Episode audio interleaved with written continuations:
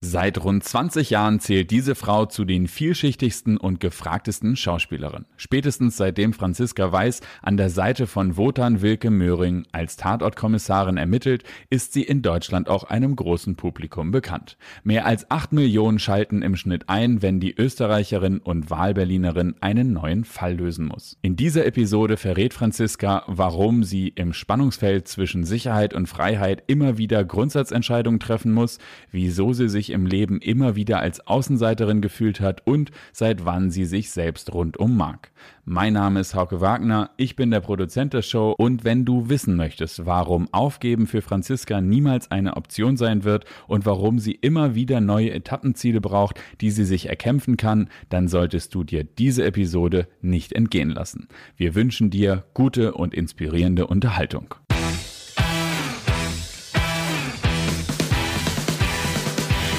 Die Alexander Newe Show.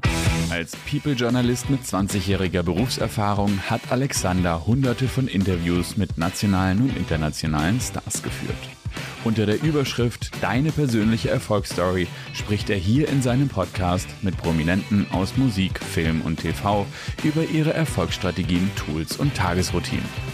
Wenn du dich von Top-Performern inspirieren lassen möchtest oder auf der Suche nach einer Erfolgsstrategie bist, findest du hier spannende Insights.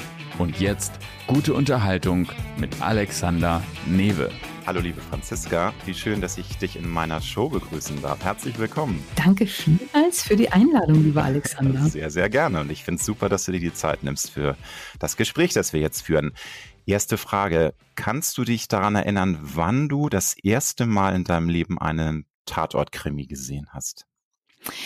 Ich kann mich nicht dran ähm, erinnern wann ich den gesehen habe, ähm, aber tatsächlich ähm, weiß ich, dass ich als Kind immer extrem aufgeregt war, wenn diese Musik kam, ja. weil äh, ich konnte die nicht wirklich genau einordnen und ich glaube auch als Kind konnte ich nicht unterscheiden, ist das jetzt Derek, der alte ähm, Tatort oder was auch immer, aber ich wusste nur, aha, jetzt kommt das spannende Programm und es war wirklich immer der Moment, wenn diese Tatort-Signation kam, ja stieg für mich die Spannung. Ich wollte natürlich als ganz normales Kind mal ins Bett gehen. Logisch, ne? Und das ist ja so, ähm, so, so guilty pleasure. Man weiß genau, man darf es eigentlich nicht, man bettelt, dann kann ich nicht die ersten zehn Minuten noch sehen, bis der Mord genau. geschieht. Genau, und deswegen habe ich immer wahnsinnig gehofft, dass meine Mutter die Designation ja. nicht hört, im Gegensatz zu mir, und nicht dran denkt, ach, Kind muss ja ins Bett. Und deswegen war für mich diese, diese Musik einfach immer mit unfassbarer Spannung verbunden. Toll. Und weißt du noch ungefähr, wie alt du warst? Weil ähm, für einige sitzen ja schon heutzutage mit fünf vorm Horrorfilm. Ich, das wollen wir natürlich nicht jetzt gutheißen, aber gibt's ja. Warst du sechs oder älter oder jünger oder? Ähm, bei mir ging das gar nicht so um den Inhalt tatsächlich, sondern es ging um die Uhrzeit. Ah. Weil ähm, so am. also du hast aber assoziiert, Tatort-Melodie ist eine Uhrzeit, da wird es dann sexy, interessant, spannend, da, da sind Begehrlichkeiten bei dir also ausgelöst. Also genau, die Spannung war halt jetzt, werde ich, ins Bett, werde ich jetzt ins Bett geschickt oder nicht? Und bei mir, weil ich habe einen großen Bruder, der ist ja. acht Jahre älter als ich, einen Bruder mit einem 1A-Filmgeschmack und deswegen bin ich damals schon, da war er 16 und ich 8 oder eher ja. 15 und ich noch jünger, ähm, da hat er sich die ganzen Horrorfilme reingezogen, also so Weißer Hai und so weiter. Ja, das habe ich als Kleinkind ja, ja, und Kriegsfilme. Kriegsfilme, also Full Metal Jacket oh habe ich Gott. wirklich gesehen, da war ich, da, da hatte ich von Mathe noch gar keine Ahnung. Und, ähm, und dann natürlich die ganzen Komödien, die Bad Taste Komödien, also so Police Academy ja. 1 bis 200 also, und, ähm, und alle, also die, die, kann ich alle auswendig. Also du. ich habe eins zu eins die, das Entertainment meines pubertierenden Bruders habe ich, ähm, das hat mich geprägt, gebildet und bis heute stark beeinflusst. Sehr, sehr schön. Ja, ist bei mir, ich habe eine jüngere Schwester, da war äh, das nicht so interessant. Da war es dann eher so Bibi Blocksberg-Kassetten. das, das, fand ich dann eher langweilig. Oder, oder, Benjamin Blümchen. Es ist ja inzwischen der achte Fall, ähm, den du ähm, ja als Tatortkommissarin an der Seite von Wotan Wilke Möhring ähm, ja, bestreitest, äh, wo du ermittelst.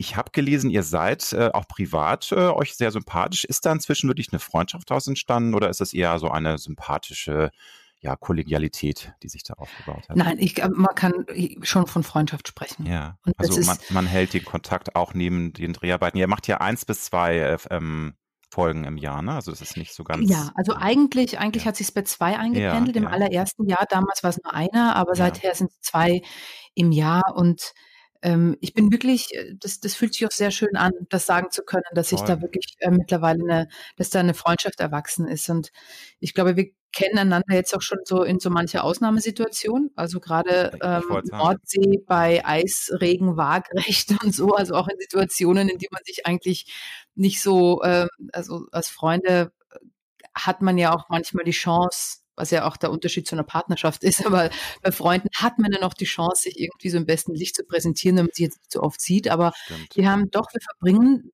zwei Monate im Jahr miteinander ja. und die sind dann auch echt fordernd und das sind dann un, ähm, Unwägbarkeiten beim Dreh oder irgendwelche schlechten Uhrzeiten oder sonst irgendetwas. Und das hatten wir aber, das, das hat uns, hat uns bisher noch nicht, ähm, stand uns nicht im Weg, sondern ganz im Gegenteil. Das Vertrauen wächst Schön. und Also man ähm, lernt sich auch kennen von den nicht ja. nur Schokoladenseiten, ne, höre ich raus. Also natürlich gibt es dann auch mal Fälle, wo es einfach alles nervig äh, läuft äh, während der Dreharbeiten, Dinge nicht so funktionieren, wie sie funktionieren sollen. Man muss ewig warten. Und da können ja auch mal die Nerven blank liegen. Aber da seid ihr auch eingegroovt und seid ihr auch zusammengewachsen wachsen, schnurrt miteinander. Also tatsächlich ist das toll ähm, zu wissen, dass wir da einander haben, weil alles mhm. andere kommt und geht. Ähm, weil beim Tatort sind auch immer unterschiedliche Teams, äh, ähm, andere Regisseurinnen, Regisseure. Es verändert sich immer sehr viel. Und ähm, der, der Fels in der Brandung für mich ist da Wotan. Und, ähm, und ich merke, wie wir da so, also nicht nur als Falke und Gross, das merkt man hoffentlich auch, dass das immer ein, ein immer besseres Team wird, aber ähm, wir vertrauen einander auch immer mehr und das wird also Team und Freunde und das, das fühlt sich sehr gut an. Das ist toll, wenn man das sagen kann. Sehr, sehr schön. Nun ist eine Hauptrolle im Tatort für viele deutsche Schauspielerinnen und Schauspieler, kann man so sagen, ähm, der Jackpot. Ist einfach so. Wir leben in einer unruhigen Zeit, also auch äh, die Medienwelt verändert sich und der Tatort ist so ein Fels in der Brandung. Nun ist es so, dass ähm, viele diesem, ja, dieser Institution des deutschen Fernsehens treu bleiben. Du bist jetzt erst seit vier Jahren dabei. Es gab in der Vergangenheit immer wieder äh, Künstlerinnen und Künstler, die gesagt haben, ich verlasse dieses sehr sichere Boot. Beispiel äh, Oliver Mommsen oder Eileen Tesel. Ich weiß, es ist jetzt vielleicht eine, eine schwere Frage nach nur vier Jahren, aber Kannst du dir auch vorstellen, nach einer gewissen Zeit diese in Anführungsstrichen Komfortzone freiwillig zu verlassen? Das überlegt man sich ja nicht mal eben so von heute auf morgen. Das ist dann ja eine sehr, sehr wichtige Entscheidung, weil sowas wie der Tatort ist eine Hausmarke. Wie sind da deine Gedanken? Hm. Also er, jetzt gerade plagen mich diese Gedanken nicht. Hm, nee, logischerweise. Ähm, ist ja ähm. auch noch sehr frisch, ne? Also vier Jahre ist ja nicht so lang. naja, aber es sind schon, also ich glaube, ich habe jetzt gerade den zehnten Fall, haben wir jetzt gerade. Doch schon jetzt, ach, also ich hatte jetzt Nein. geguckt, dass äh, nee, der ausgestrahlt wird. Das stimmt. Okay. Also du bist, du hast recht, aber wir haben ja. seither schon zwei weitere ah, gemacht. Ah, okay, verstehe. Ähm, also, nee, also, also ich meine, das ist natürlich jetzt auch eine so ein bisschen Kristallkugelfrage, aber ich, es geht mir so darum, dass wir alle ja immer Sicherheiten eigentlich suchen, aber es gibt da so eine Ambivalenz, glaube ich, in uns allen. Also wir lieben ist, Sicherheiten, wir lieben aber auch das Neue und das, das Erforschen, aber trauen uns dann immer nicht so richtig, den einen Schritt zu machen. Also Würdest du dir zutrauen, jetzt schon so ein bisschen das zu orakeln, ob du dann vielleicht auch nach 10, 15 Jahren auch dir das zutraust zu sagen, nee, ähm, jetzt ist es Zeit, um was Neues zu machen? Oder ist das einfach? Es ist wirklich total interessant, dass du ähm, dass du jetzt gerade, also wir alle brauchen Sicherheit, weil ich sage immer, also grundsätzlich, das war auch schon vor dem Tatort, ähm, habe ich mich immer gesehen als Mensch und ich habe gemerkt, das geht den allermeisten Menschen so, nicht nur mir. Ähm, aber das natürlich dieses Spannungsfeld, äh, in dem ich mich befinde, das war immer zwischen Sicherheit und, ähm, und Freiheit. Und man kann, also wie viel Freiheit, also mir ist Freiheit wahnsinnig wichtig, aber welche Sicherheit muss ich für die Freiheit aufgeben? Oder umgekehrt.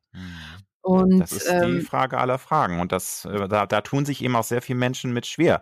Die wählen dann einfach, und das meine ich ohne irgendwelche Vorverurteilung, also die wählen lieber die Sicherheit, weil mhm. alles andere macht ihnen Angst oder sie, sie möchten einfach nicht das Risiko eingehen.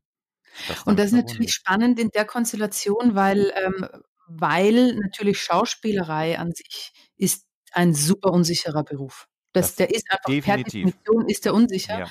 Und ja. dann diese Ausnahme, diesen Ausnahmezustand der Sicherheit in dieser Unsicherheit zu haben, das ist natürlich, also genau wie du sagst, das ist natürlich der, der Jackpot. Und das ist, ja. ist natürlich, ähm, ich glaube, dass wer, wer, wann noch immer ich dann, ähm, wann noch immer der Punkt erreicht ist, ist dann genau, es ist da was anderes, das mir mhm. vielleicht auch so eine Sicherheit gibt mhm. oder will ich gerade mich neu erfinden? Ich glaube, das sind auch immer, das sind so ähm, auch Scheidewege, an denen Menschen dann stehen und, und das sind ja auch Entscheidungen, die dann quer durchs Leben gehen. Also das ist ja, ähm, ich, dann verabschiedet man sich ja nicht nur von der Rolle, sondern auch von einer gewissen finanziellen Sicherheit und auch von einer gewissen Routine. Und dann ist es halt, das weiß ich von mir, mir geht dann, also das darf jetzt, ich, ich hoffe, dass das hört niemand, mein Auftraggeber, aber mir geht es ja beim Drehen jetzt gar nicht, also nur ums Geld, sondern ähm, ich, ich mache es einfach wahnsinnig gerne. Und ähm,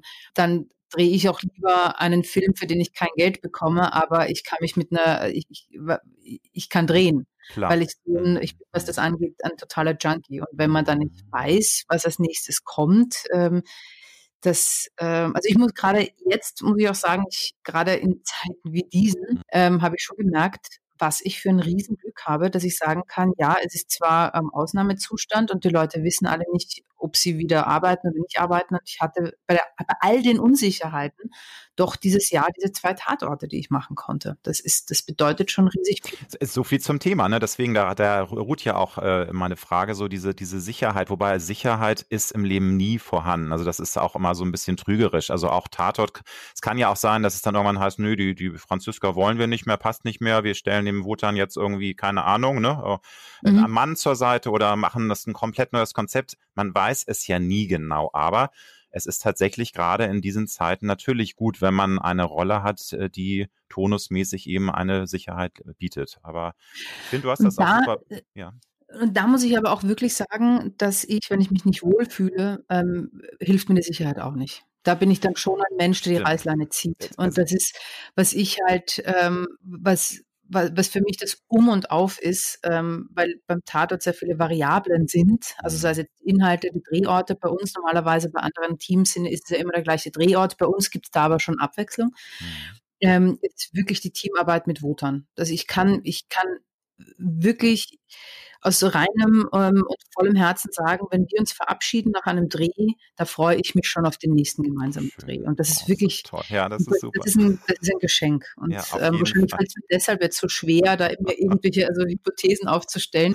Nein, klar, das ist, ist ja auch so eine hätte wäre was was also Kristallkugelfrage, wie ich schon gesagt habe. Nur ähm, ich finde es toll, dass du ja auch jetzt gesagt hast, du bist jemand, der ähm, tatsächlich auch immer mal wieder neue Ziele sich setzt im Leben, ganz bewusst. Und du willst Herausforderungen. Und du, also, wenn das jetzt so toll ist, dieses Projekt, das ist ja alles super. Aber es kann ja auch sein, dass du in zehn Jahren sagst, hey, das ist jetzt auserzählt und ich habe auch in diesem, diese Rolle nichts mehr reinzusetzen, dann, dann kann das ja kommen. Das ist ja ein Prozess. Also insofern wir lassen es einfach mal dabei stehen. Das ist alles super, wie es jetzt ist. Und äh, wir freuen uns natürlich auch, wenn du noch ganz, ganz viele Jahre Tatort-Folgen äh, drehst, liebe Franziska. Nun hast du schon erwähnt, Ausnahmesituationen. Ähm, ist es tatsächlich so, dass der Dreh zu Tödliche Flut für dich der äh, bislang, nee, nicht der bislang, der letzte vor der Corona-Pandemie war, also noch mit den alten Bedingungen oder ist da noch zwischendurch was gewesen? Weil das ist ja so eine mhm. Zäsur, dann hat sich ja einiges geändert Nein. seitdem. Über, also die Dreharbeiten ähm, waren ja, glaube ich, bis Dezember äh, letzten Jahres, ne? So hatte genau. ich äh, gelesen. Und, das stimmt. Also die Dreharbeiten waren bis Dezember und dann war dieses ganz normale Januar, Februar Loch. Im März hätten wir dann eigentlich mit den ähm, Vorbereitungen für den Tatort starten mhm. sollen und das hat nicht ähm, stattgefunden. Der wurde dann im Sommer gedreht, aber er wurde gedreht. Aber es hat sich also äh, dann einiges geändert. Ich meine, es ist jetzt, wird das Rad nicht neu erfunden, aber äh, ihr musstet euch jetzt schon sehr umstellen bei den Dreharbeiten mit den ganzen Hygienekonzepten. Ihr magst du da mal erzählen, äh, in einer Kurzversion, was da jetzt eigentlich alles neu ist in Sachen Sicherheitsvorkehrungen und auch Drehsets und wie viele Leute da stehen dürfen, Maske und nicht Maske. Das hat es ja nicht leichter gemacht, so ein Prozess des Filmedrehens. Also leichter und ähm, schneller wurde da auf keinen Fall irgendwas. Ähm, mhm. was ich gemerkt habe, war, ist es selbst beim Tatort, weil wir jetzt mit unterschiedlichen Regisseuren gearbeitet haben, ähm, dass doch jedes Team anders damit umgeht. Ich habe, habe auch so ein bisschen rumgehört, mit Kollegen gesprochen und es gibt den Ansatz, ähm, also das, was wirklich niemand gemacht hat, war zwischen den Schauspielern dann anderthalb Meter Abstand zu lassen, weil das geht einfach nicht. Also so kann man, ähm, so funktionieren Festnahmen nicht.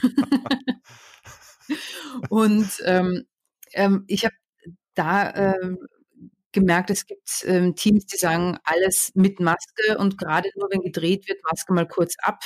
Mhm. Dann habe ich ähm, auch schon erlebt, nee, auf keinen Fall wollen wir, dass die Schauspieler mit Maske proben, ja. ähm, weil dann bringt die ganze Probe gar nichts.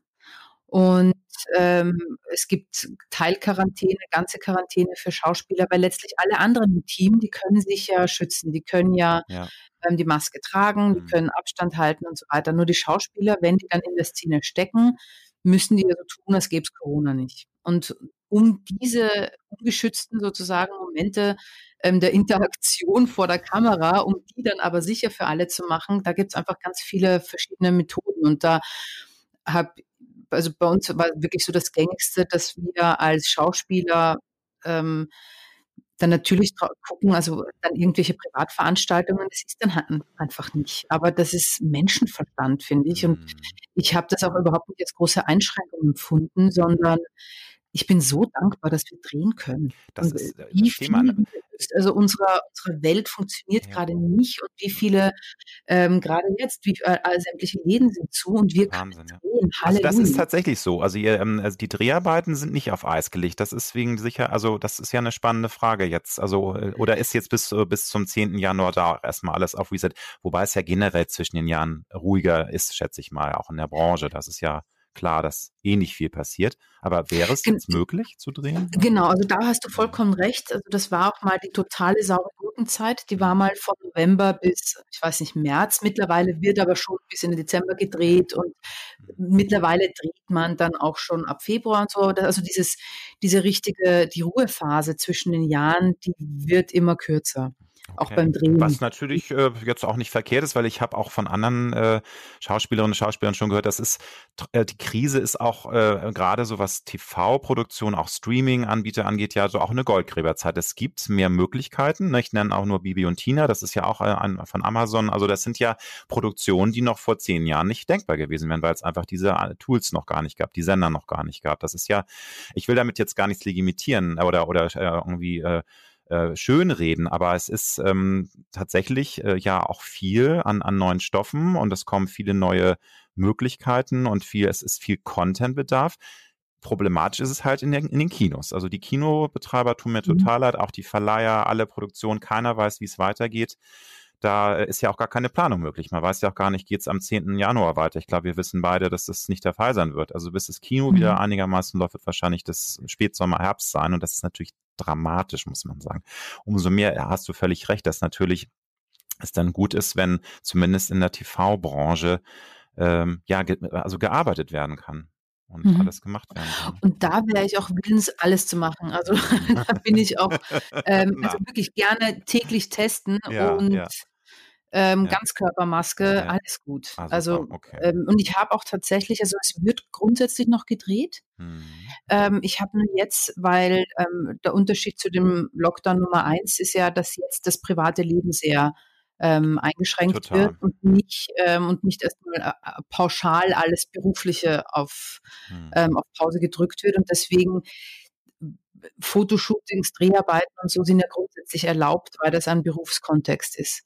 Und ich habe jetzt in letzter Zeit ähm, öfter gehört, und da war unser Tatort zum Glück nicht davon betroffen, aber ich habe wirklich von ganz vielen abgebrochenen Drehs gehört. Und das, also in Deutschland oder auch deutsche Schauspieler, die dann bei Auslandsdrehs dann irgendwie auf einmal stehen und nicht wissen, wie sie nach Hause kommen heftig, und so. Also da war wirklich, okay. also, das war ganz schön Rock'n'Roll. Alles äh, bleibt unsicher, nichts ist normal zurzeit. Anstrengende Zeiten, kann man nicht anders sagen. Ähm, der neue Fall äh, spielt auf Norderney, also die neue Folge Tödliche Flut. Kannst du dir vorstellen, liebe Franziska, mal für eine gewisse Zeit auf einer Nordseeinsel zu leben? Und ich sage jetzt nicht Sylt, weil Sylt ist, glaube ich, noch so mit am spannendsten. Aber bist du vom, vom Typ her jemand, der sich das vorstellen kann, auf so einer Nordseeinsel mal für ein halbes bis Jahr zu leben? Ich wollte mich gerade fragen, was ist die gewisse Zeit? Ja, so. also, also nicht, ähm, nicht jetzt irgendwie zehn Jahre, aber so, ja, ich, also ich sag jetzt mal von mir, ich glaube, ich würde schon nach drei Wochen Koller kriegen. Es ist mal schön, wenn man mal bei schönem Wetter, da man eine gewisse Zeit äh, die Seele baumeln lassen kann. Aber ansonsten, glaube ich, wenn mir das, da bin ich zu sehr Großstadtpflanze. Ich glaube, ich würde eingehen da. Und ich glaube, ich bin, weil ich eben keine ähm, Native Großstadtpflanze bin. Nee, das, da, da komme ich fällt gleich mir, drauf, Fällt mir tatsächlich. Wie bitte? Nee, da frage ich dich gleich noch was zu. Das habe ich natürlich auch gelesen. du, du Dorfmädel. Genau. Also, weil, weil, egal, wo ich mich aufhalte, ja, wo ich ja. gerade hinziehe ja. oder für einen Monat bin, wenn ich da drehe, das allererste, was ich mache, ist, ich check immer die Infrastruktur.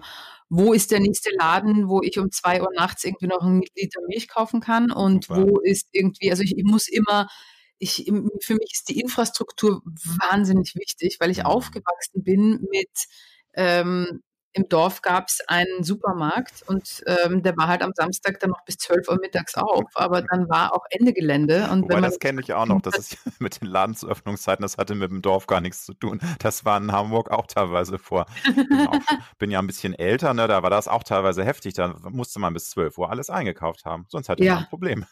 Das kann man und sich heute das, gar nicht mehr vorstellen. Nee, überhaupt nicht. Und ich bin wirklich, also alleine, es gibt hier bei mir in der Straße einen Rewe, der jeden, jeden Tag bis 12 Uhr mitternachts nachts auf hat. Ja.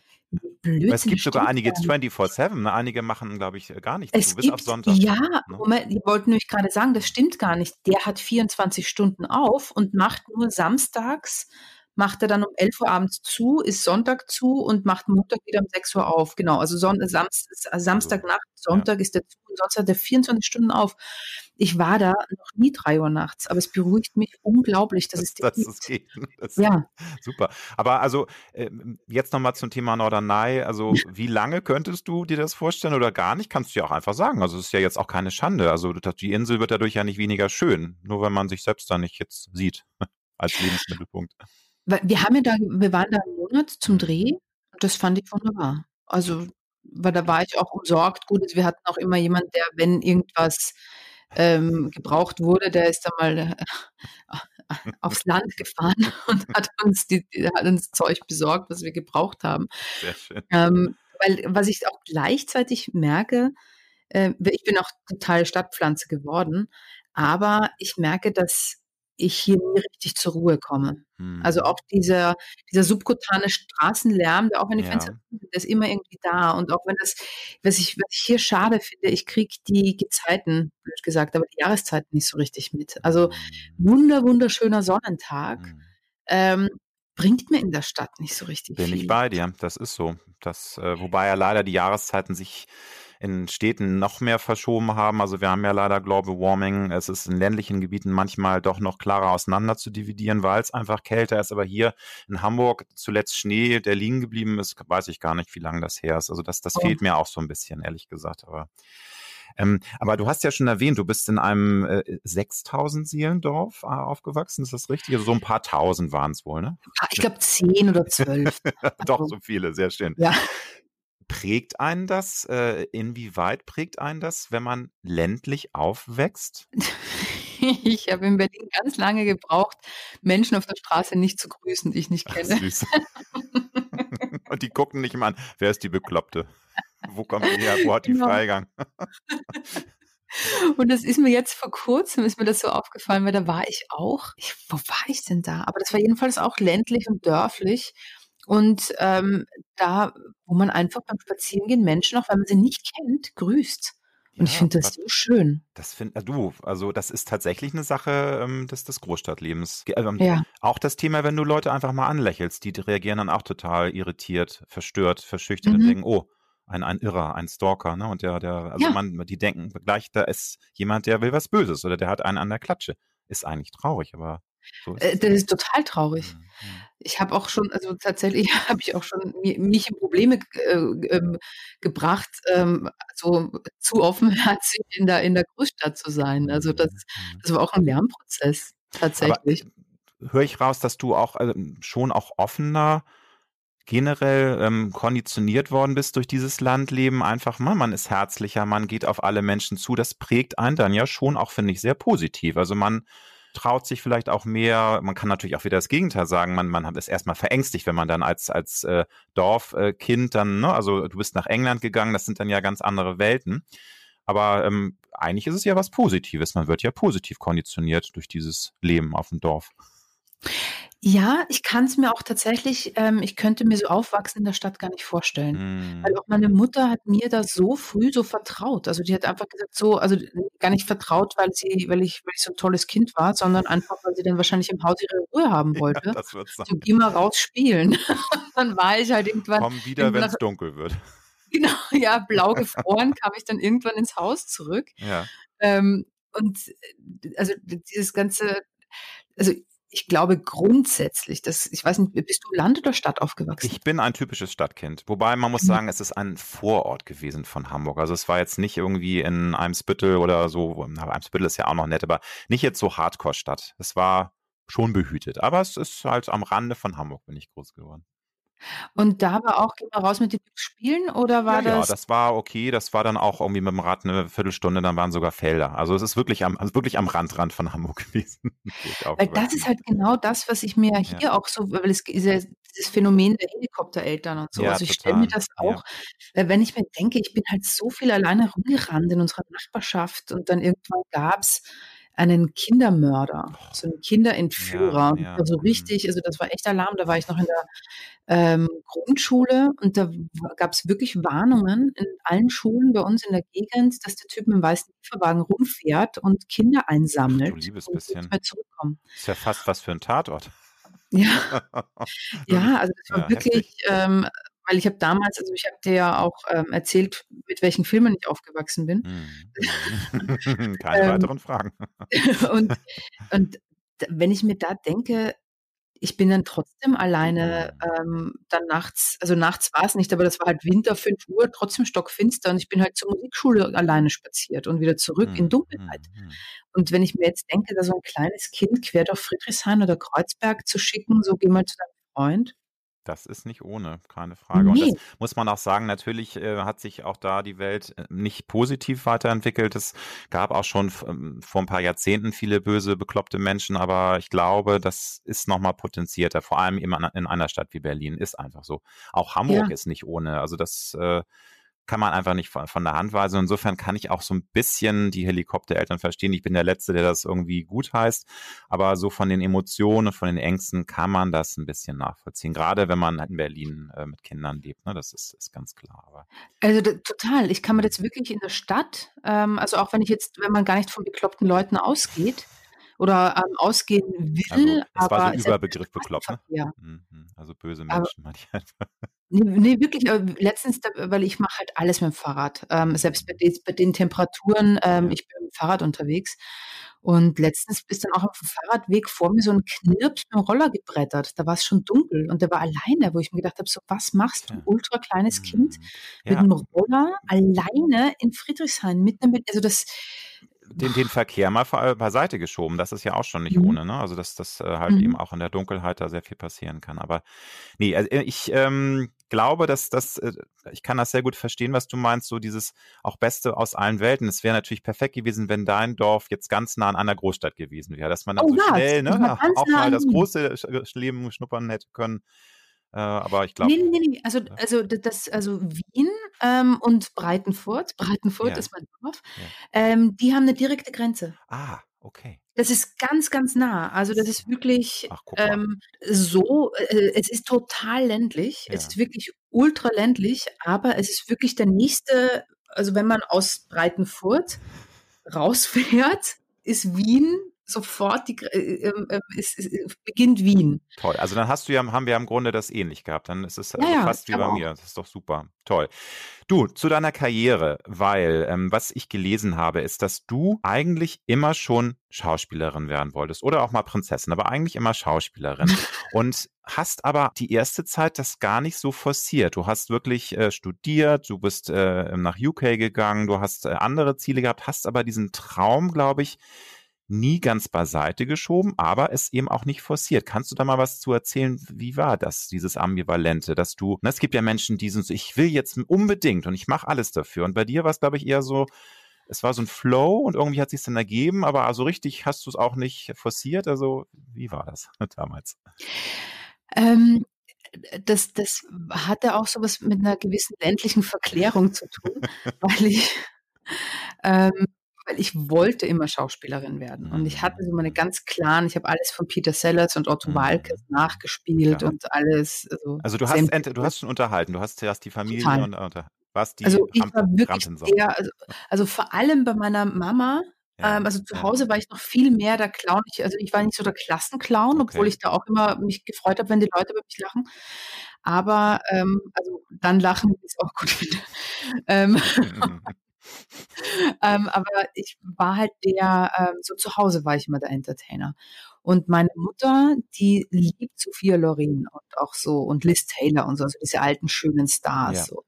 Und die hat immer gesagt, dass Liz Taylor, äh, nicht Liz Taylor, dass Sophia Loren entdeckt wurde. So. Ah, und deswegen war mein, mein Ding im Kopf war, Schauspiel kann man gar nicht lernen sondern man wird entdeckt. Das hat auch meine Mutter mir wirklich ähm, so also das, das, hat dich wirklich geprägt dann, ne? Das ist dir nicht aus dem Kopf gegangen. Mhm. Und ähm, ich habe, also ich komme aus einer ganz bodenständigen Familie, also die haben zwar alle irgendwie was studiert, aber dann damit bodenständige Berufe ähm, ausgeübt. Mhm. Und in meiner Familie gibt es niemanden, der bei den Medien oder beim Film oder bei der Bühne oder sonst irgendwo gearbeitet hat. Das heißt, das war wirklich, ähm, ich hatte absolut keinen Draht in irgendeiner Form zu Film, Theater, Schauspiel.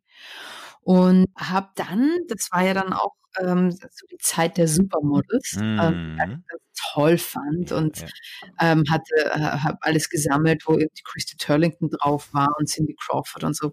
Und die sind ja alle, ähm, die haben dann alle so ein bisschen Film auch gemacht. Also selbst Claudia Schiffer Stimmt. ist ja dann irgendwann ja. mal wo auf. Ich sage nur Claudia Schiffer in Tatsächlich Liebe, da hat sie doch eine kleine Nebenrolle. Genau. Die. Genau. da spielt sie sogar sich selber. Genau. Stimmt. ja, das ist ja und, die einfachste Übung dann. ja. Und, äh, und da dachte ich mir so, okay, das ist vielleicht ein guter Plan. Ich werde Model und dann lerne ich Leute kennen, die irgendwie was mit den Medien zu tun haben. Hm. Und ähm, dann werde ich Schauspielerin dadurch. Also das war also. Das war tatsächlich dann schon auch so ein Plan. Also du hast, äh, du dachtest, das ist der Step One, um entdeckt zu werden. Ja, weil ich nicht wusste mhm. tatsächlich, also ich habe Jahre später dann erfahren, dass es in Wien das Max-Reinhardt-Seminar gibt, wo man diesen Kann man ja lernen, ne? lernen kann. Geht auch. Das, das, war mir damals nicht klar. Und also im Rückblick, wahrscheinlich hätte ich dieses Vorsprechen mit 5000 anderen eh gar nicht gepackt. Mhm. Also ähm, das hätte mich wahrscheinlich eh so Prüfungsangst. Ähm, wahrscheinlich hätte ich dann so eine draufgekriegt und äh, wäre diesen Weg gar nicht, ähm, hätte diesen Weg gar nicht weiterverfolgt ja. oder so. Und deswegen ähm, wurde ich tatsächlich, also nachdem ich fünf Modelagenturen weggeschickt haben, so mit den Worten, ja, wir haben einen, schaut aus wie du, aber die sind Kopf größer, ja. solche, ähm, dann wurde ich ähm, so dann bei einer Agentur genommen, die mich dann mehr oder weniger irrtümlich zu einem Schauspielcasting geschickt hat. Und Ach, das war ein Irrtum, das war wirklich Zufall dann. Also es war dann Wink ja. des Schicksals. Es war wirklich, es war hm. wirklich Wink des Schicksals, mhm. weil es war ähm, diese Agentur, weil ich wollte ja eine Modelagentur und diese Agentur hat mhm. einen Mann gekriegt und hat dann irgendwann gesagt, du, wir haben das Casting Call für Kleindarsteller, würdest du da auch hingehen? Und ich gesagt, ja klar. Und dann ähm, hat mich der Caster da, ähm, obwohl das dann ein Irrtum war, bla. Jedenfalls hat mich der dann entdeckt für Unstage von Ulrich Seidel und das wurde dann mein erster Film. Okay. Und äh, das war dann auch gleich ähm, so äh, für, für, dich eine Erfahrung, dass du sagst, ja, jetzt weiß ich auch, es soll so sein, das macht mir super viel Spaß und dann hast du auch äh, gezielter Gast gegeben oder kam dann gleich ein neues Angebot, weil nur ein Film ist ja nicht unbedingt äh, die Garantie, auch tatsächlich äh, erfolgreich zu werden. Das haben ja viele also mal gemacht, einen Film gedreht und dann nie wieder was passiert.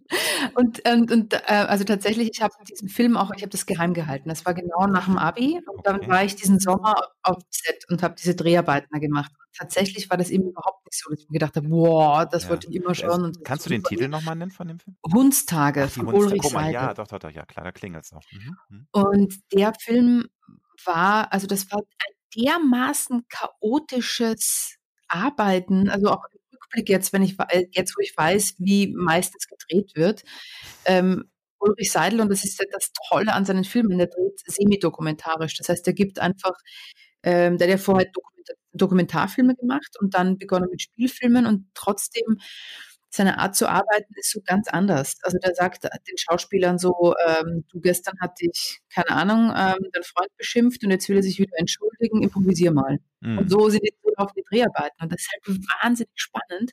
Und äh, wir hatten aber auch Drehtage tatsächlich, ähm, wo ich in Kostüm und Maske den ganzen Tag am Set stand und wir haben nicht gedreht, weil eine fucking Wolke am stand. Ach du liebes und bisschen. Und sagte, nee, das, das, also die Wolke, das stimmt nicht. Ach du liebes bisschen. Also ein sehr speziell, äh, spezieller Mensch. Und das, aber genau das macht diesen Film auch so, ein, so toll und so einzigartig. Und der, und der, also bei diesen Dreharbeiten dachte ich mir so, okay, das sind alles Verrückte. Also, und ich habe das total für mich behalten. Ich habe niemandem erzählt, dass ich bei Dreharbeiten mit dabei bin. Nur meiner Mutter, die musste mir das halt erlauben. Ich war 18 und habe noch zu Hause gewohnt.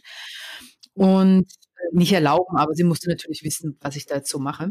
Und nicht mal meinem damaligen Boyfriend habe ich erzählt, dass ich beim Film, also dass ich Schauspielerin bin, sondern ich habe gesagt, ich habe einen Sommerjob beim Catering.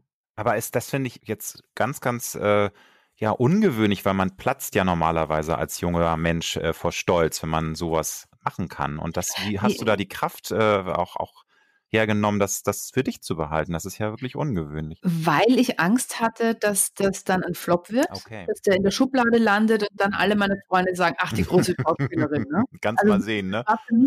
Und okay. eben weil das Ganze auch so komisch chaotisch lief und dann standen immer so schwarz angezogene Menschen mit so einem Ding und haben in den Himmel geguckt und haben gesagt, drei Minuten. Und ich dachte mir, alle also mittlerweile weiß ich, das war der Oberbeleuchter, der wissen wollte, wie lange diese Wolke vor der, Sonne, vor der Sonne steht.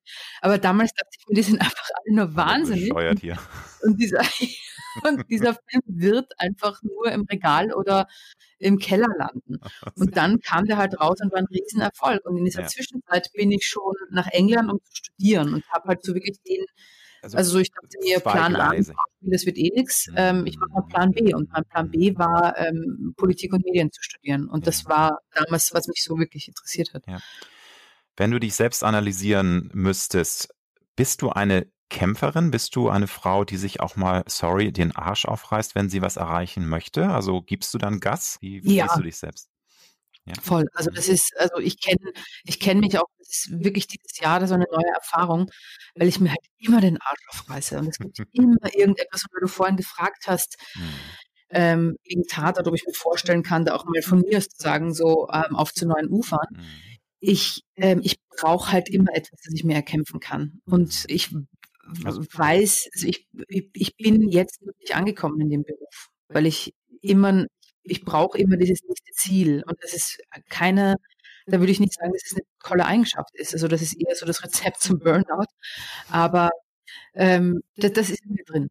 Das nächste Ziel erkämpfen und ich habe es dann, und auch damals, ich weiß noch genau, als ich den Anruf bekam ähm, vom Tatort, dass ich tatsächlich genommen werde. Ich habe geschrien und gequietscht und, und bin mit dem Auto rechts ran und, uh, und habe dann wirklich ähm, zu meinem Mann, damals noch Freund, gesagt, bitte erinnere mich an diesen Moment. Erinnere mich daran, wie glücklich ich jetzt bin, weil ich einfach, ich kenne mich in einem halben Jahr bin ich dann schon wieder unzufrieden und brauche dann schon wieder das neue Ziel und brauche dann wieder den neuen Dreh und brauche dann wieder die neue Herausforderung und den neuen Etappensieg für mich. Also das Aber ist schon ganz stark in meinem Naturell. Brauchst du auch dann mal so Reibung und Widerstand? Langweilst du dich schnell, wenn es alles zu smooth und alles zu leicht läuft? Also irritiert dich sowas oder genießt du solch sowas auch mal? Also ich höre raus, dass du schon auch gerne magst, wenn es mal anstrengender ist. Und natürlich muss am Ende dann alles gut werden und das Ergebnis muss toll werden. Aber wenn es zu easy ist, ist das dann dir nicht geheuer oder? Ich glaube, das ist interessant, dass du das fragst, weil das hat, das begründet auch so, warum ich damals, ähm, also meine, meine Schauspielanfänge, weil es ging mir mhm. einfach zu leicht. Ich dachte mir, das kann doch nicht wahr sein, ähm, dass dieser, mein absurder Plan, ich werde Model und dann werde ich entdeckt und dann werde ich Schauspielerin, also dass, dass, dass, dieses wüste Geistesprodukt, wie dass das dann wirklich ähm, genauso gekommen ist und wollte nie glauben, dass, also, weil äh, es ging so wahnsinnig leicht am Anfang. Mhm. Und dann, weil nach dem Studium kam dann gleich Hotel, dann wurde ich Shootingstar und dann war ich irgendwie auf einmal Schauspielerin. Ja. Das und also da musstest, du musstest nicht mehr kämpfen dann. Das war dann schon so, es kam dann also eins zum nächsten und es, äh, weil manchmal ist es ja auch so, dass Vitas gebrochen sind, dass erstmal ein Erfolg da ist, dann gibt es irgendwie ein großes Loch, vier Jahre nichts und dann äh, schaffen sie es trotzdem. Aber bei dir war es dann tatsächlich so, mit Wellenlängen natürlich, aber schon ganz durchgehend dann bis heute. Also das war und nee, nee ähm, also okay. also tatsächlich war es dann, weil ich bin nach Berlin gezogen. Ja. Nach Shooting Star bin ich nach Berlin gezogen. Ich dachte mir, ach, das gucke ich mir ein halbes Jahr an und mhm. dann mache ich mir meine Connections und dann läuft es hier genauso easy wie in Österreich. Und Österreich ist halt schon ein echt kleines Land mit einem echt kleinen Film- und Fernsehmarkt. Und das war damals meine Grundsatzentscheidung, werde ich jetzt Lokalmatador in Österreich, spiele alles auf und runter, was es da gibt oder nehme ich die nächste Hürde? Und das ja. war für mich der Umzug nach Deutschland. Das war wahnsinnig schwer. Es war wirklich, ich kannte hier niemanden. Glaube ich. Ich war ja. allein. Ich hatte hier keine Agentur. Ich hatte hier überhaupt keine Jobs. Mhm. Und dieses, ach, ich bleibe ein halbes Jahr und dann läuft es hier sicher. Also ich war da wirklich, ich habe da jahrelang gekämpft und auch also ähm, okay. gerade als mein erster Berlinale Wettbewerbsfilm dann auf der Berlinale so richtig lief und ich über den roten Teppich da gegangen bin. Also das war eine Zeit, wo ich mir nicht mal das Taxi nach Hause leisten konnte. Mhm. Das war, da war wirklich Ebbe. Mhm. Ähm, und ähm, das, das habe ich durchaus miterlebt. Und komischerweise, und das kommt wahrscheinlich, dann kommt diese, diese Erziehung ähm, dann ins Spiel, weil davor ging es mir halt zu leicht das Ganze. Und da habe ich immer noch gesagt, ich bin Schauspielerin und nebenbei mache ich so ein bisschen Film. Aber ich habe hab dem Braten nicht getraut. Und das Selbstbewusstsein zu sagen, ich bin Schauspielerin, das kam wirklich erst mit der Zeit, als ich ähm, so kämpfen musste. Dann war natürlich das Ding, dass viele meiner Kollegen auf der Schauspielschule waren und ich nicht. Das heißt, selbst da musste ich arbeiten und echt erst diese, das waren die Durchstrecken, die dazwischen mir gesagt haben, okay, ich habe jetzt genauso genügend wie andere auch. Darf mich Schauspielerin nennen. Aber Stichwort Durststrecke, da ist ja auch jeder Mensch anders. Wie hast du dich in dieser, wie ich höre, frustrierenden Phase immer wieder selbst auch motiviert? Weil da gibt es dann ja genug Fälle, die hinschmeißen, die sagen so, ich habe jetzt einen guten Start gehabt, habe äh, hab gedacht, das wird jetzt super in Berlin, äh, da rollen sie mir den roten Teppich aus, war aber nicht so. Du hast gesagt, ein paar Jahre musstest du tatsächlich kämpfen. Wie hast du dich immer wieder motiviert? Du hättest ja auch sagen können, wisst ihr was, ihr könnt mich alle mal. Ich habe ja studiert, ich dann mache ich halt Plan B, mache das, was eigentlich auch meine Herzenssache auch nebenbei war. Ähm, wie hast du dich da selbst rausgezogen aus, wenn er mal tief kam? Die Hoffnung stirbt zuletzt.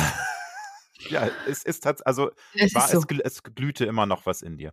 Total. Und das mhm. ähm, für mich hätte, ab einem gewissen Punkt hätte sich auch, weil ich habe immer gesagt, dass ähm, ich kann ja jederzeit zurück nach Österreich, ich kann ja jederzeit das machen, was ich gelernt habe. Auch als ich in England war und da studiert habe, mhm. habe ich mir gesagt, ich kann ja jederzeit abbrechen und nach Hause fahren. Aber Dieses, das Gefühl, dass, dass du das hattest, ich habe ja tatsächlich einen Plan B und muss jetzt nicht mich von der Brücke stürzen, wenn es jetzt gar nichts mehr wird mit der Es hätte sich angefühlt wie Scheitern. Mhm. Trotzdem. Okay. Und ich habe ja auch echt Blut geleckt. Ja. Mir hat ja, ja. das Drehen dann, als ich gemerkt habe, also dass, als da so andere Dreherfahrungen kamen und ich dann wusste, okay, der Typ, der da in den Himmel geguckt hat, das war kein Wahnsinniger, sondern das war ein Beleuchter und so. Da habe ich dann schon so weit Blut ähm, geleckt, dass ich wusste, das ist wirklich an dem Ort fühle ich mich sicherer und wohler als sonst wo. Und ich habe das, das, das war für mich ich habe mich in der Schule oft als Außenseiter gefühlt. Ähm, dann beim Studium, da war ich halt, das war in England, ich war Österreicherin, das heißt, da war ich auch irgendwie, und ich war so eine Streberin noch dazu. Ja. Ähm, ich habe mich wahnsinnig oft im Leben als Außenseiter gefühlt. Und da die Erfahrung am Set, ich habe mich, da, da dachte ich mir, okay, es hat hier die Menschen hingespült aus ähnlichen Gründen, wie es mich hier hingespült hat. Und war dann so, diese Teamarbeit hat mir wahnsinnig gut gefallen. Ich habe mich einfach irre wohl am Set und deswegen hätte mir das dann auch gar nicht, ähm, ich muss eben dort arbeiten und davon leben, sondern es hätte mir wirklich gefehlt. Und ähm, das, das geht mir jetzt so. Also ich bin, ich, ich mache das einfach von Herzen gerne und ich glaube, das ist, wenn man die Leidenschaft zum Beruf macht und ähm, das hat den großen Vorteil, dass man, weil ich wollte immer einen Beruf haben, bei dem ich mich nicht auf den nächsten Urlaub freue. Es gibt, weil das so, damit bin ich so aufgewachsen, so, oh, ja. Das, ist ein super Satz, Franziska, weil ne, das, da gibt es leider ja Millionen Menschen, die genauso ticken. Die einfach das hassen, mhm. was sie tun und sich eigentlich nur auf, auf die sechs Wochen im Jahr freuen, wenn sie nicht zur Arbeit müssen. Genau, und was eigentlich traurig ist. Schulzeit, ich habe halt meine Schulzeit so verachtet, ich habe es gehasst. Mhm. Schule, pfui, weh. Ähm, deswegen war für mich so ganz klar, ich muss, ich muss danach etwas machen, ähm, wo sich der Beruf selber schon, schon so erfüllend ist, dass ich, mhm. ähm, dass ich nicht die, die Strichliste heimlich führe, wie lange. Ja. Und das war für mich das Schauspiel. Und deswegen ähm, wird für mich wäre für mich alles andere ähm, nicht, ja, das, das, das wäre nicht nur aufgeben, aber das wäre auch, ähm, das, ja, doch, es wäre ein Aufgeben, aber nicht nur ein berufliches, sondern auch so ein ähm, menschliches. Okay. Du hast gesagt, du hast dich als Außenseiterin gefühlt. Ähm, inwiefern, dass du dich nicht verstanden in Anführungsstrichen genug geliebt gefühlt hast von, von deiner Umwelt? Oder war das eher so, dass du das Gefühl hast, ich bin im falschen Film und ich passe hier nicht rein? Also was, wie, was heißt Außenseiterin? Ich glaube, ein bisschen spielt auch mit rein, dass ich deutlich ältere Geschwister habe. Das heißt, ich war immer die in der Schule, meine Geschwister sind acht und zehn Jahre älter als ich, also die, mit denen ich aufgewachsen bin. Ich habe dann noch andere Geschwister, die sind noch älter, aber mit denen bin ich nicht aufgewachsen.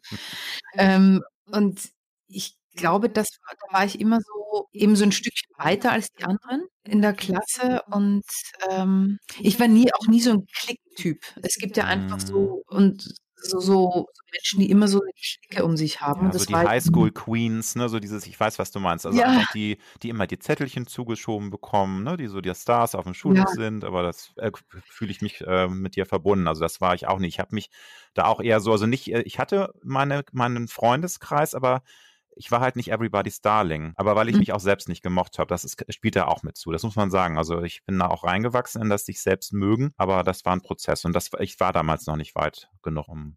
Das, also ich würde auch sagen, dass ich mich selbst, aber ich habe mich in meiner eigenen Haut nicht gefühlt. Mhm. Wahrscheinlich, wenn ich jetzt mit meinen ganzen Schul Freunden oder Schulkollegen spreche, die sagen, ja, ich habe mich da auch nicht wohl gefühlt. Ja, klar. Und das fällt dann halt nicht auf, wenn man so mit sich selbst beschäftigt ist. Also Stimmt. ich dachte mir, okay, alle anderen sind hier angekommen und sind cool und sind ähm, und, und, sind Freunde und mögen einander. Ähm, nur ich bin der Außenseiter. Wahrscheinlich haben die sich alle genauso gefühlt. Und dann dazu kam im Gymnasium hatten wir so eine, eine Nichts-Klassengemeinschaft. Und das hat uns auch unsere, unsere, Klassen, unsere Klassenlehrerin, die hat uns das auch mal gesagt, dass wir einfach so eine komische Klasse waren. Das, es gab so andere, so, so die so Parallelklassen, die hatten so einen tollen Zusammenhalt und das war bei uns nicht so. Wir waren eher alle so Alpha-Tierchen mehr, okay. die kompetitiv waren, ja. beziehungsweise entweder ja. die ganz coolen oder die richtigen Streber und so, aber das war so, ähm, ich finde das immer ganz traurig. Also nicht traurig, aber so, so wehmütig, wenn ich dann von Leuten höre, die sagen, boah, Schulzeit war so cool, wir hatten so, mal das, also der Unterricht war mir scheißegal, aber meine Kollegen, das war so ein Spaß immer. Du, Null. Ist, ist, die, ist die Verklärung dann auch. Also ich, ich glaube, sicherlich bei einigen war es tatsächlich so, aber das ist ja auch so eine Sache, wenn man, wenn man älter wird, man, man verklärt die Vergangenheit und das war sowieso alles mhm. viel toller. Es war alles toller, auch die, die 20er waren toller als die, die Leute, die heute 20 sind. Insofern muss man das alles entspannter sehen. Äh, wann hast du dich denn selbst äh, das erste Mal gemocht? Also wann, ne, also ich habe rausgehört, auch du hast, wie viele, das ist ja eigentlich die Mehrheit, man hadert mit sich auch als Teenager, man wächst rein, man muss sich erstmal selber mögen. Seit wann kannst du sagen, ja, ich finde find mich gut, ich mag mich so, wie ich bin? Das ist noch gar nicht so alt. Also ich habe hm. in Berlin erst begonnen. Okay. Wie, wie, lange bist du jetzt genau in Berlin? 15 Jahre. Ja, gut, aber 15 Jahre ist ja schon. Ja. Lang. Also du warst Mitte 20. Ist doch ein gutes Alter, wo man sich dann, ne, wo man sich dann anfängt zu mögen. Da bist du mir voraus. Ich habe erst in den 30ern angefangen, damit mich selbst zu mögen. Ja, also ich weiß nicht, ich glaube nicht, dass es am Anfang in Berlin schon war, aber mhm. so, ähm, ja, aber wahrscheinlich so, so um die 30, das kommt hin. Bist, bist du da eingewachsen. Ne? Mhm. Thema äh, Winterblues. Äh, da habe ich persönlich ein ziemlich großes Problem mit. Ich weiß nicht, wie du das siehst. Wie tankst du Kraft? Wie äh, kommst du durch diese blöde Jahreszeit, die jetzt nochmal ähm, super potenziert schlimmer ist durch den Lockdown, der, ja, keiner weiß genau, wie lange der jetzt geht. Wie, ja, tankst du Kraft? Wie bringst du dich auf gute Gedanken? Was ja nicht immer leicht ist. Äh, also ich, ich habe ähm, ähm, durch mein extrem unregelmäßiges Leben kann ich das ganz schwer sagen, was mhm. mich immer rausreißt. Deswegen gibt es für mich genauso den Sommerblues. Wenn ich da nichts zu tun habe ähm, oder Frühling und merke so, alle anderen hängen gemeinsam im Park ab, und nur ich, ich, bin hier alleine, weil ähm, also das hat bei mir so andere Gründe. Das ist, ich glaube, in dem Moment, wo ich mir dann Aktion suche, dann ist alles gut. Und wenn, wenn ein Drehbuch am Tisch liegt, das ich schon bearbeiten kann für in zwei Monaten oder ja. in einem Monat, dann ist das schon so ein, dann ist das schon Adrenalin und das hilft okay. mir dann. Und deswegen hat, hat, für mich ist, ist der Blues hat gar nicht so eine, so eine unbedingte Jahreszeit. Das ist für mich wirklich eher das, ähm, wenn es low ist, wenn ich, ähm, wenn ich berufliche, keine Ahnung, ich habe mich auf ein Casting wahnsinnig vorbereitet und dann wurde das nichts. Oder ein Dreh, der fest zugesagt war, wurde abgesagt und dann falle ich in ein Loch und so. Aber das, und also was mir hilft, ist ähm, Aktivität. Und tatsächlich ähm, die letzten Jahre, weil ich singe auch in einer Band, ähm, und wir über kurz vor Weihnachten im Dezember ein Konzert. Und deswegen habe ich dann immer so ab November sind dann die Wochenenden mit Proben vollgeballert und das, also, okay. ich weiß nicht, was es ist, also angeblich hat man ja nach dem Singen Endorphine im Mund. Das stimmt, ähm, das habe ich auch schon mehrfach gehört. Das soll äh, generell den Körper durchfluten mit, mit Glückshormonen etc. Nur, ja. darum, ich hack nochmal nach, weil also ist, die Jahreszeit ist insofern für mich schlimm, weil mir das Licht einfach fehlt. Bist du da dann eher unempfindlich? Weil ähm, ich rede jetzt auch nicht von irgendwie Depression, aber einfach, dass man sich, dass man so ein bisschen bresig ist, träge, dass man auch manchmal schlechter, also gelaunt ist als im Frühling, Sommer. Bist du da unempfindlicher, würdest du sagen, dass dir auch dann die kurzen Tage nicht so viel ausmachen, dass Licht, äh, der Lichtmangel okay ist und du kannst das anders irgendwie kompensieren? Also erster Tipp, vegan Toiletten, nicht Toiletten, ah, vegan nee, nee, nee, Toiletten. das, die kenne ich sogar, das ist doch Vitamin D, ne, genau. ähm, aber, aber mit dem bescheuerten Namen. ähm, vegan Toiletten? was ist dort? Hat die denn davon verrückt? Hast du den neuesten Trend noch wieder aus, aus Los Angeles, ne? nee, aber also würdest du sagen, also Vitamin D-Tabletten sind schon mal gut, ne? Ähm, ja, also wurden, wurden, mir schon mehr, wurden mir schon empfohlen, aber die, ich nehme die tatsächlich nicht. Ich merke, mhm. ähm, ich nehme mir immer vor, und das ist manchmal so eine Sehnsucht im Sommer, weil ich bin, ich, ich merke auch im Winter viel mehr Schlaf. Das ja, ist bei mir auch so. Viel schwerer aus dem Bett. Ja. Ähm, wird ja auch nicht hell. Kein Wunder. Es wird ja auch morgens nicht hell. es wird aber nicht hell. Nee. Und äh, genau, die Tage sind kürzer und ich mhm. kriege weniger unter. Aber ich merke auch, dass wenn ich, äh, ich kriege auch Sachen besser irgendwie gemacht, wenn ich jetzt mir vornehme, bla, meine Steuer zu sortieren oder sonst irgendetwas. Also im Sommer, ich bin halt so ein typischer ähm, ich, ich glaube, das ist typisch für unsere Breitengrade, dass wenn die Sonne scheint, ich muss raus. Hm. Also deswegen bin ich dann auch, ja, ich, ich, ich muss, ich muss dann raus, ich habe ein schlechtes Gewissen, zu Hause zu sein und irgendwie meine Arbeit zu machen oder Text zu lernen oder sonst was, weil ich einfach, ähm, ich muss in die Sonne. Und ich nehme dann oft vor, das passiert ja dann eh auch nicht, aber ich nehme dann so, das habe ich mir jetzt auch schon vorgenommen, so einen Fernsehtag zu machen. Einfach mm. den ganzen Tag einfach nur abhängen zu Hause. Das kriege ich eh nicht hin. Mm. Deswegen, ich glaube, ich bin da, ich habe da, hab da ganz, äh, weil es, es kommt immer irgendwas. Also ich glaube wirklich, bei mir ist der Schlüssel die Aktivität etwas machen, irgendeine Aufgabe auch, oder genau. sie mir selber suchen. Ja. ja. Und, und hast du mit Ernährung gute Erfahrungen gemacht, dass du auch merkst, hey, es geht mir, wenn ich gewisse Dinge, die ich liebe, esse, äh, schlechter, als wenn ich dann irgendwie so einen gewissen Plan, ist vielleicht übertrieben, aber dass ich einige Dinge ausprobiere und äh, mit der Ernährung auch was positiv verändern kann, dass ich mich energiegeladener, frischer, wacher fühle? Was mir tatsächlich, ich liebe ja Süßigkeiten. Ich ja, Süßigkeiten. ich auch. Ich sage ja. jetzt kein, nicht, nicht genau was, wir wollen ja keine Schleichwürmer machen, aber also wenn ich bei einigen Sachen anfange, ist es die Hölle dann. Ja. und, und momentan sind die Fitnesscenter zu. Und die, und die esse ich, also das ist tatsächlich, weil ich esse Süßigkeiten nur, wenn es dunkel ist. Ach, das ist das? ja. Ich, äh, du, wirklich, ich würde niemals ein Schokocroissant zum Frühstück essen. Sehr lustig. Da habe ich, da ist der Tag für mich nee. eigentlich gelaufen. Ja. Aber abends nach dem Abendessen dann, dann geht's los. Okay. Also das ist, und, und das hat tatsächlich auch etwas mit dem Sonnenlicht zu tun, weil solange die Sonne scheint, hat man die ganzen ähm, Hormone, ja, ähm, die werden ausgeschüttet durch das Sonnenlicht. Und wenn es dunkel ist, dann muss man, muss man äh, die Serotonin ausschütten, bla bla. Ja. Jedenfalls muss man sich dann diese, diese Endorphine muss man sich dann durch die Nahrung holen. Aber ich meine, so unreflektiert kann doch kein Mensch sein. Aber ich hau mir dann einfach wirklich die Also, aber du bist so schlank und durchtrainiert. Ich hat, das hat man ja jetzt auch in dem, in dem neuen Tatort gesehen. Ähm, also da bist du auf einem äh, ja, Lauftrainer und also ich meine, du musst es ja offensichtlich sehr gut verbrennen, deine Schokocroissants und Süßigkeiten. Ne? Hm, also ich habe tatsächlich, weil für mich war das äh, war so Gewichtskontrolle mm. war immer ein Riesenthema, mm. immer, auch hm. als Teenager und so.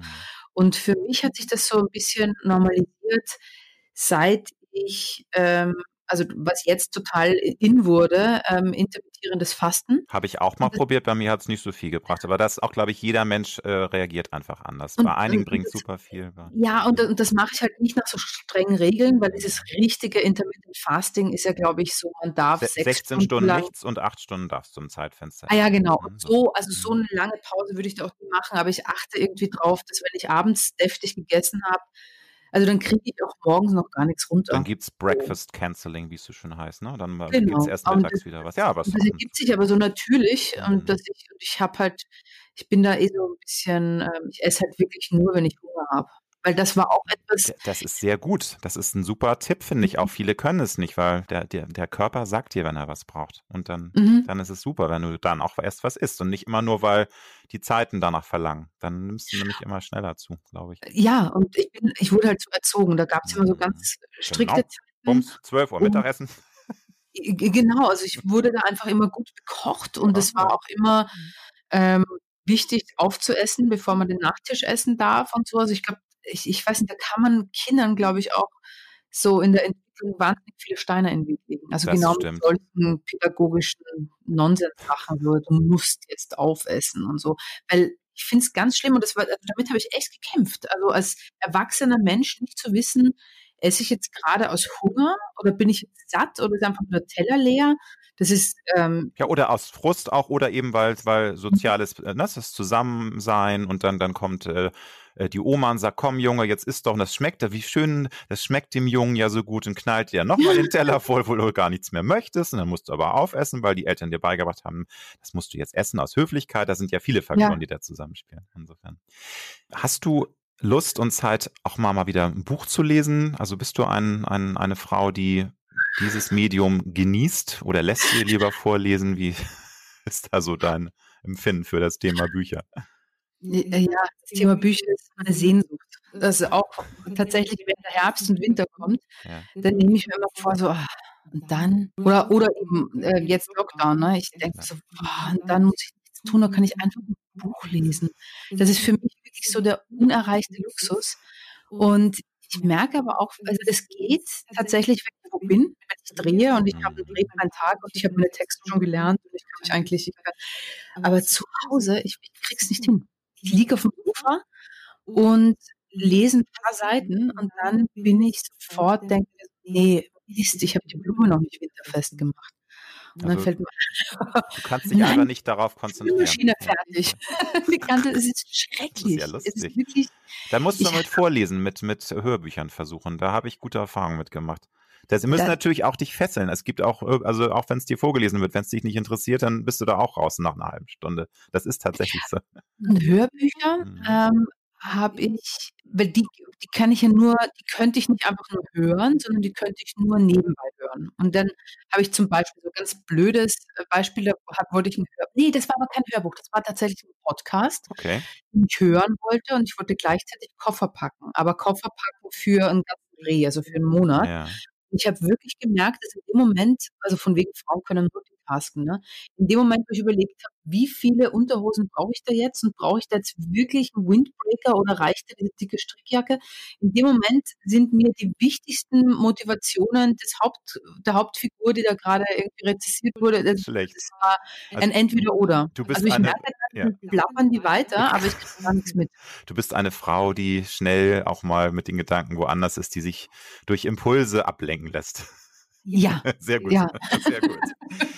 Ähm, gibt es Leitsätze, Franziska, an die du dich in deinem Leben immer wieder ähm, gehalten hast und also mit denen du gut gefahren bist? Kannst du da vielleicht so, es ist manchmal hört man dann auch so Sätze, die äh, dann heißt es, ja, das sind so äh, ähm, Klischeesätze, aber ich finde es nicht Klischee, weil sie haben manchmal wirklich sehr viel Wahrheit, auch wenn sie am, am irgendwas nicht auf so einem Kalenderblatt äh, kleben. Aber hast du da irgendwas? Ich glaube wirklich, auch wenn ich schon, ähm, weil wir vorhin so über Werdegang und Beruf gesprochen haben. Also ich glaube wirklich dieses nicht aufgeben. Mhm. Mhm. Das äh, Never give up, also niemals aufgeben. Ich hätte einfach, mhm. ich hätte so oft schon, ähm, hätte ich, wollte ich für diesen Beruf einfach den Hut draufhauen und sagen so, ihr wolltet mich nicht, dann verdient ihr mich nicht und ihr werdet euch alle total kränken, wenn ich nicht mehr zur Verfügung stehe. Schwachsinn. Also hast du mehr, das hast du mehrfach erleben müssen. Also diese, dieses, auch diese Gefühle, ne? Dieses Gefühlschaos, ja, die auch Wut, äh, auch, auch, auch an sich selbst nicht glauben. Das ist ja, glaube ich, das Gefährlichste, dass man den Glauben an sein eigenes Talent verliert. Mhm. Das, also, das ist das Gefährlichste. Ich glaube, mhm. das, ähm, das war bei mir immer wieder mal, dass ich dann gedacht habe, ich kann es einfach nicht oder keine Ahnung. Oder, oder man ist nicht gut genug, auch dieses bin ich gut genug. genug. Mhm. Und ich und glaube wirklich, dass, äh, also einfach nicht aufgeben. Wenn man was will, dann darf man einfach verdammt nochmal nicht aufgeben. Mhm. Ähm, weil kein anderer wird sich einem durchsetzen oder durchkämpfen. Stimmt. Das und, ist das eine. Mhm, mhm. Und das andere, ähm, das ist kann, das war ein Vorsatz, aber ich, ich bin, ich sage anderen Menschen nicht, wie sie sich verhalten sollen. Also ich habe große Probleme damit, so anderen meine Meinung aufzudrücken oder das, ähm, also du ja. bist ein, ein, so Leben und Leben lassen und also, weil du hast ja. natürlich recht, das ist ja gerade in der heutigen Zeit so ein bisschen, ich nenne es äh, ähm, so Gesinnungsmissionierung, dass man eben äh, meint, man müsste jetzt seine eigene Meinung anderen aufdrücken, weil das die einzig wahre, edle, gute ist, die es gibt. Da merken wir ja heutzutage viele Punkte, ne, wo, wo man merkt, es fehlt so ein bisschen der Wille, sich mal in der Mitte äh, zu treffen oder auch mal eine Diskussion zu führen und auch die Argumente des Gegenübers zu akzeptieren. Würdest du das äh, sehen, dass das ein Problem ist, dass es zunehmend äh, sich ähm, verhärtet und dass Diskussionen schnell auch dann ausarten, weil eben, wie du schon sagst, dass es eben Menschen gibt, die andere Meinungen dann auch nicht so, ja, respektieren und gerne ihre eigene durchsetzen wollen als die einzig wahre. Ja, und das ist mir so fremd. Hm. Ich, also ich finde es tatsächlich eine Zumutung. Und ich, wie ähm, erklärst du dir auch, ist das wieder, hat das was mit deiner äh, Kindheit, mit dem, wie du erzogen worden bist, zu tun? Oder meinst du, das ist einfach in dir drin, vom Wesen her? Ich glaube, das ist wie du mir, so ich dir. Also dieses, hm. ähm, ich will nicht, dass mir Menschen sagen, wie ich zu leben habe und wie ich mich hm. zu verhalten habe. Und deswegen ist es hm. für mich einfach ähm, absurd oder äh, nicht, ähm, es fühlt sich aber nicht richtig an, anderen zu sagen, wie sie, wie zu sein haben oder so. Also oder auch Tipps geben. Das ist, ähm, da fühle ich mich so ganz schnell auf dünnem Eis. Also mhm.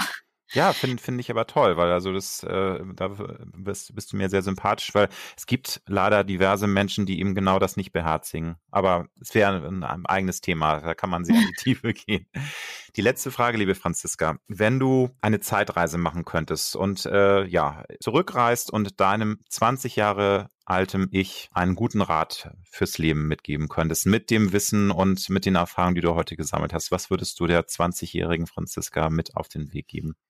Mach dich nicht klein. Finde ich super. Also einfach, ähm, finde ich, das kann man so stehen lassen, oder? Oder möchtest du noch was nachschieben? also ich höre nee, raus, dass, du hast dich manchmal, hast manchmal das Gefühl gehabt, ich hätte eher auch für, für meine, ja, für, für mich auch mich auf die Hinterbeine stellen müssen und nicht, nicht mich kleiner machen, als ich bin und es allen recht machen wollen. Ist das richtig interpretiert? Oder? Ja, hm. Weil ich, ich denke mir jetzt manchmal, wenn ich mir die heutigen 20-Jährigen ansehe, dass die hm. wirklich viel selbstbewusster sind. Das stimmt, ja. Ähm, und wissen, was sie wollen auch fordern. Und also das finde ich eigentlich, ähm, ja, das hätte ich, hätte ich auch gerne ähm, damals schon begriffen.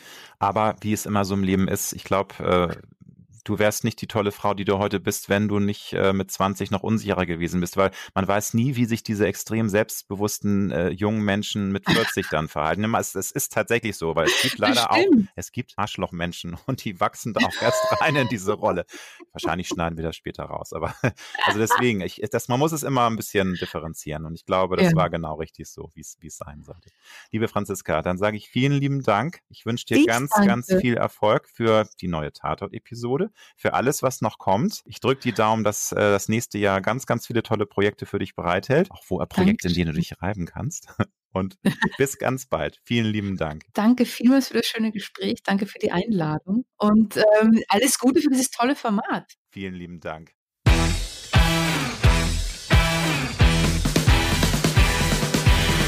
Das war die Alexander Nebe Show. Wir hoffen, dass es dir gefallen hat und wenn du auch zukünftig keine Folge verpassen möchtest, dann drück jetzt den Abonnieren-Knopf. Wir freuen uns sehr, wenn du auch das nächste Mal wieder dabei bist. Tschüss.